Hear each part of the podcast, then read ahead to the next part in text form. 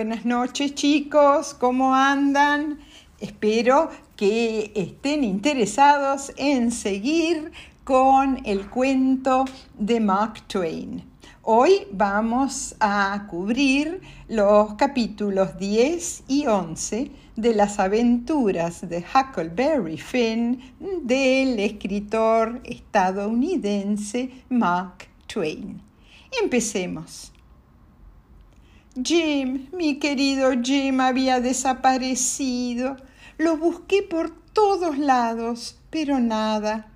Después de llorar un buen rato, volví al camino y me encontré con un chico que me dijo haber visto que habían agarrado a un negro fugitivo.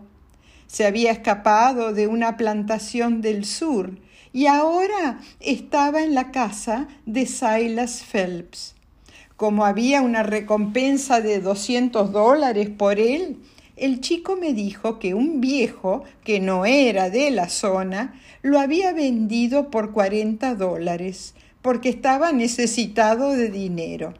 Y ahí a mí me cerró todo. El viejo era el rey. Qué mala persona había sido entregar al pobre Jim después de todo lo que habíamos hecho por él y por el duque.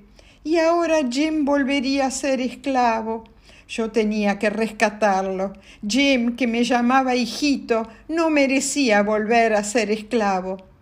Primeramente pregunté dónde vivía Silas Phelps. Luego dirigí la balsa hacia esa zona. La escondí me puse ropa decente y caminé hacia esa casa, en el medio de una plantación de algodón. Cuando me acerqué, me rodearon como quince perros, ladrando a más no poder. ¡Qué susto! Por suerte salió una negra con un palo de amasar, y al segundo los perros se fueron. Luego salieron varios chiquitos, blancos y negros, y luego la señora de la casa que en cuanto me vio me dijo, Por fin llegaste, Tom. Te estábamos esperando. Qué raro que no te parezcas a tu madre. Deja que, que la tía Sally te mire bien. Y después me abrazó fuerte. Pero, ¿qué importa? dijo ella. Qué alegría tenerte acá, Tom. ¿Desayunaste en el barco? Le dije que sí. Me estaba poniendo muy nervioso y me puse aún más nervioso cuando la señora Phelps me dijo que me esconda bajo la mesa para darle una sorpresa a su marido, el señor Phelps, que volvía del pueblo a donde había ido a buscarme, a mí, a, eh, al sobrino Tom Sawyer. Cuando entró a la casa el señor Phelps y le dijo a su señora que no había encontrado a Tom Sawyer, ella al principio se hizo la enojada, pero luego no pudo más de la risa, me hizo salir de abajo de la mesa y me presentó a su marido. Después me empezaron a hacer preguntas sobre la familia de Tom, y especialmente de Sid, el hermano de Tom. Yo las pude contestar como si fuera Tom, pero un rato más tarde me empecé a preocupar. ¿Y si llegaba el verdadero Tom Sawyer, a quien evidentemente estaban esperando? Luego de contestar todas sus preguntas, les dije que debía volver al pueblo a buscar mi equipaje.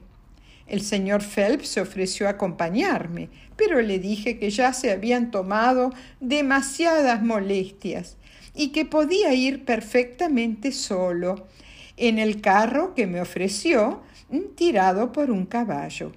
A mitad camino apareció un carro y en el carro, ¿quién estaba? Tom Sawyer, que cuando me vio puso una tremenda cara de susto. No te acerques a mí, me dijo. Sos un fantasma. Te mataron y ahora estás volviendo como fantasma. No, le dije, estoy vivo, tocame. Fue un truco mío para salvarme de mi padre y de la viuda Douglas. Y le conté todo lo que había pasado. También le conté que yo había viajado con Jim el esclavo que se había fugado de la señorita Watson y que yo creía que estaba en esta plantación. Tom no podía creer todas las aventuras que había tenido.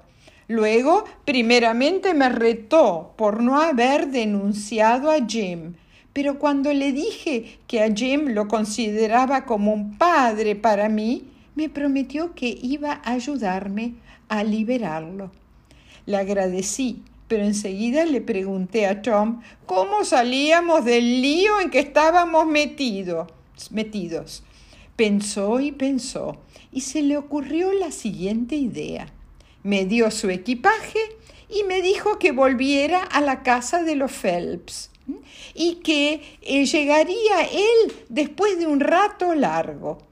Cuando llegué a lo de los Phelps, me recibió el señor Phelps muy sorprendido. ¿Cómo había podido tardar tan poco con un caballo tan viejo?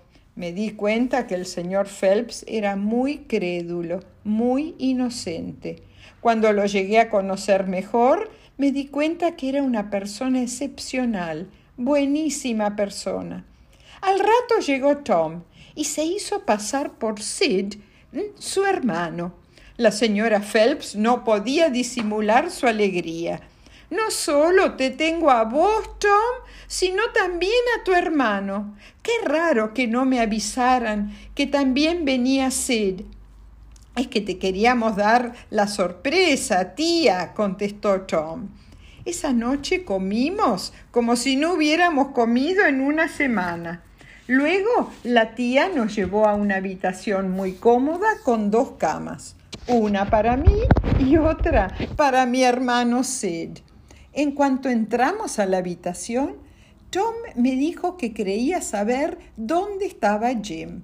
Le parecía que podía estar en una chocita del fondo del jardín porque había visto que un sirviente estaba llevando comida en esa dirección. Entonces ambos comenzamos a pensar en un plan para sacar a Jim de la chocita. Le conté a Tom el mío, esperar a una noche sin luna, entrar a la habitación de los Phelps, robarle al señor Phelps la llave de la chocita, em, que seguramente estaba en sus pantalones, abrir la chocita y escaparnos con Jim a donde yo había escondido la balsa. Pero Tom me dijo que aunque mi plan seguramente podía funcionar, era demasiado sencillo. Teníamos que pensar en algo más complicado, como los planes en los libros de aventuras. Y colorín colorado, estos capítulos 10 y 11 de las aventuras de Huckleberry Finn han terminado. Espero que los hayan disfrutado y les mando a todos unas buenas noches y muchos besos tren.